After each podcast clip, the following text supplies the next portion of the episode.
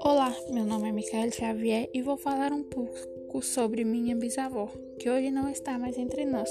Ela se chamava Josefa Pacheco de Souza e quem costuma contar a história dela é minha avó, Dona Cota, como carinhosamente costumam chamar.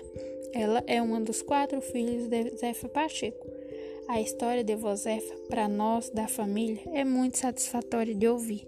Ela faleceu com 85 anos, era trabalhadora e a coisa que ela mais gostava era ajudar as pessoas. Durante esse tempo de vida, foi parteira e minha avó conta que ela pegou mais de 5 mil crianças e, graças a Deus, nunca morreu nenhuma mulher de parto na mão dela. Ela diz que quando tinha uma mulher que estava na hora de ganhar a criança, ela sentia e dizia: É já chega alguém atrás de mim para pegar um menino. Vó conta que se chegasse uma pessoa com fome, ela procurava o que dar.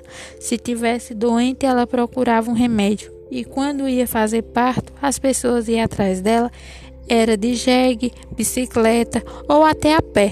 É isso para nós é muito muito gratificante ouvir. Para nós da família, foi um exemplo de pessoa.